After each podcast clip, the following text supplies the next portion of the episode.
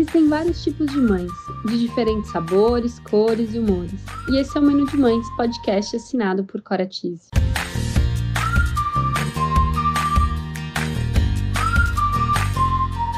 Eu sou a Cora, mãe da Teodora, trabalho há 10 anos no mercado infantil e sou idealizadora do Menu de Mães, onde vou compartilhar com vocês experiências, aprendizados, através de reflexões, entrevistas e bate-papo, para trocarmos muitas receitas. Bem-vindos a mais um episódio do podcast Menu de Mães, com apoio da Magic Toys. Qual o cardápio de hoje?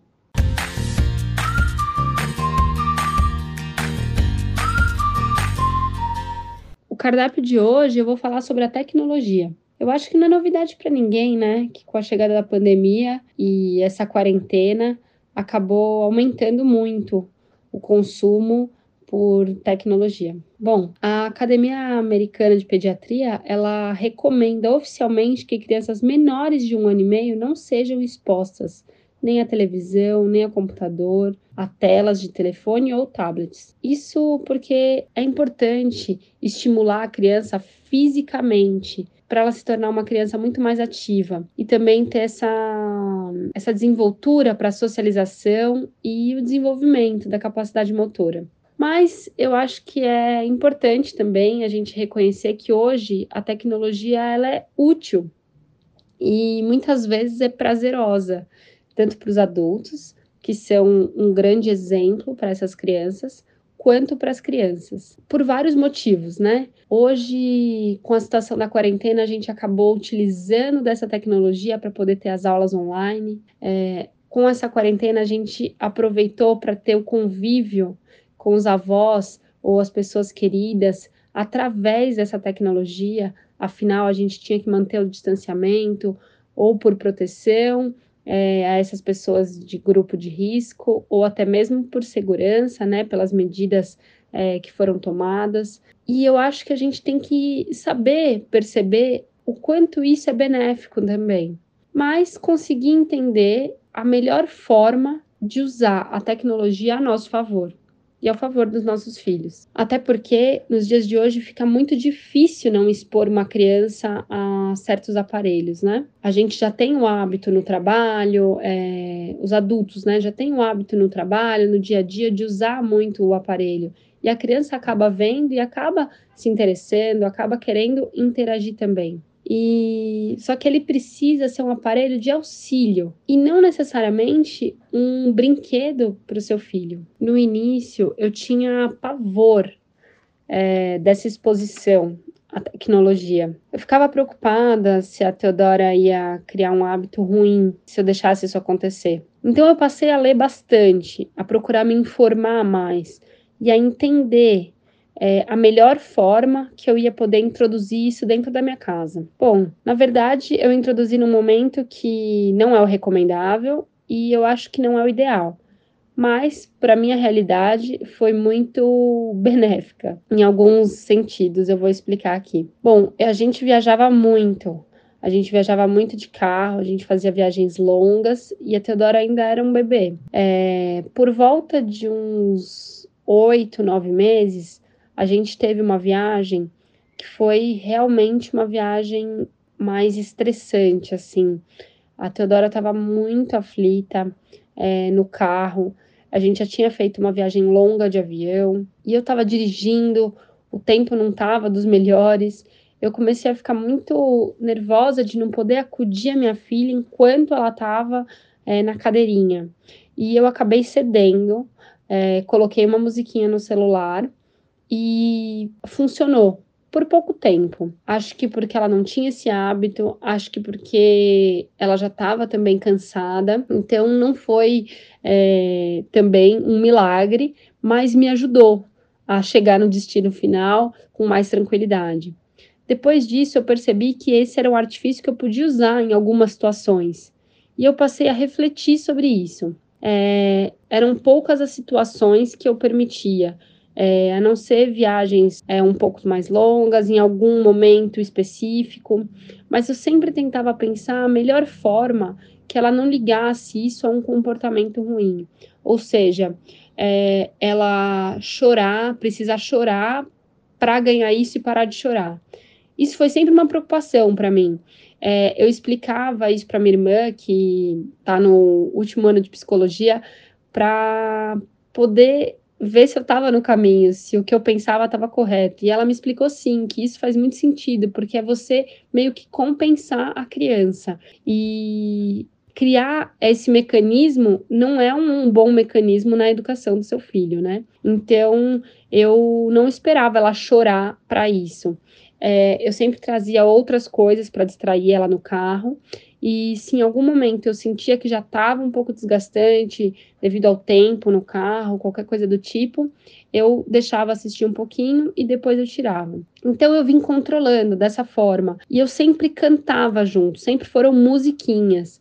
Então isso era como se fosse também algo que a gente fazia juntas, sabe? Porque a gente podia cantar ao mesmo tempo a gente a gente tinha alguma interação é, além da tela. E eu li muito sobre isso que era muito importante a criança ela ter uma supervisão e de preferência uma supervisão que troca com ela, porque essa troca assim é muito mais rica, porque ela passa a ser também um mecanismo de você ter uma conversa, é, de você ensinar e acaba sendo um brincar junto. É, bom, eu achava interessante isso da gente fazer junto, porque assim a criança não fica exposta sozinha, sem nenhuma interação, é, sem nenhum envolvimento. Ela passa a ter essa troca e é como se fosse uma troca lendo um livro ou utilizando alguma outra que também estimule a criança, é, porque dessa forma ela consegue desenvolver mais vocabulário, é, e aprendizados, né, de forma geral. Eu sempre busquei oferecer durante muito tempo música, porque a Teodora já fazia aula de música e ela sempre gostou bastante é, dos sons. Então, isso era muito legal, a gente cantava muito juntos e eu sinto que ela canta super até hoje e eu acho que acabou ajudando, por incrível que pareça. Bom, mas durante muito tempo é, eu só deixava assistir no carro e nessas situações. É, com o tempo foi passando, é, eu acabei cedendo a, a, situações dentro do carro, mas situações de, de distâncias mais curtas, é, uma visita até a vovó, ou uma ida até o shopping, é, sempre no carro. Em casa, ela não tinha esse hábito, até porque eu não tenho esse hábito de televisão. Meu marido acabava assistindo o programa de esporte no final do dia, mas é num horário que a Teodora já está indo dormir também, então ela acabava nunca tendo tanto interesse em casa. Em algumas situações em casa, depois de um certo tempo, eu fui abrindo uma exceção mas eram situações muito raras e eu sempre estava junto. Era sempre também para escutar uma música e muitas vezes para a gente dançar. Tanto que ela conhecia é, personagens como Frozen, é, ela adora a Anne e a Elsa e ela nunca assistiu o filme ela sempre dançou através da música que eu colocava para ela assistir a Elsa dançando. E era uma forma da gente se divertir bastante. É, mas ainda assim não era um hábito. Quando a pandemia chegou, tudo ficou mais difícil. Né, por conta do trabalho que estava 100% em casa e eu estava sem ajuda, também é, eu não podia sair com a Teodora. E isso começou a, a, me preocupar em alguns aspectos, né? Na hora de cuidar da casa, é, na hora de trabalhar. Isso acabou se transformando um pouco na pandemia. E a princípio eu estava super aflita. É, eu fiquei com muito medo de perder a mão, mas eu comecei a pensar é, os motivos por que aquilo estava acontecendo, né? Eu estava num momento cansada, num momento que estava todo mundo um pouco mais estressado, preocupado, e essa era uma forma de me ajudar em certos momentos. E foi muito útil. E no começo foi uma grande adaptação, né? Então eu acho que conforme o tempo vai passando, a gente também vai evoluindo e, e encontrando a melhor forma para deixar aquilo acontecer de uma forma que a gente consegue limitar o tempo, né? A Teodora também passou a ter mais interesse sobre isso. Ela completou dois anos logo no início da pandemia, então ela já estava com uma idade considerada é, permitida para para assistir. Então, é, eu até poderia ficar mais tranquila, mas como eu não queria que isso virasse um hábito dentro da minha casa, eu me preocupei sim. Acho que hoje todas as mães é, e pais têm muita preocupação, né? Porque a tecnologia está muito mais acessível. Então, isso é uma preocupação, acho que é, comum entre os pais da minha geração. Bom, no começo eu estava um pouco perdida com esse novo hábito dentro de casa, mas depois eu comecei a, a, avaliar os melhores momentos e a ler mais e pensar e até pesquisar é, as melhores formas dela interagir com a tecnologia.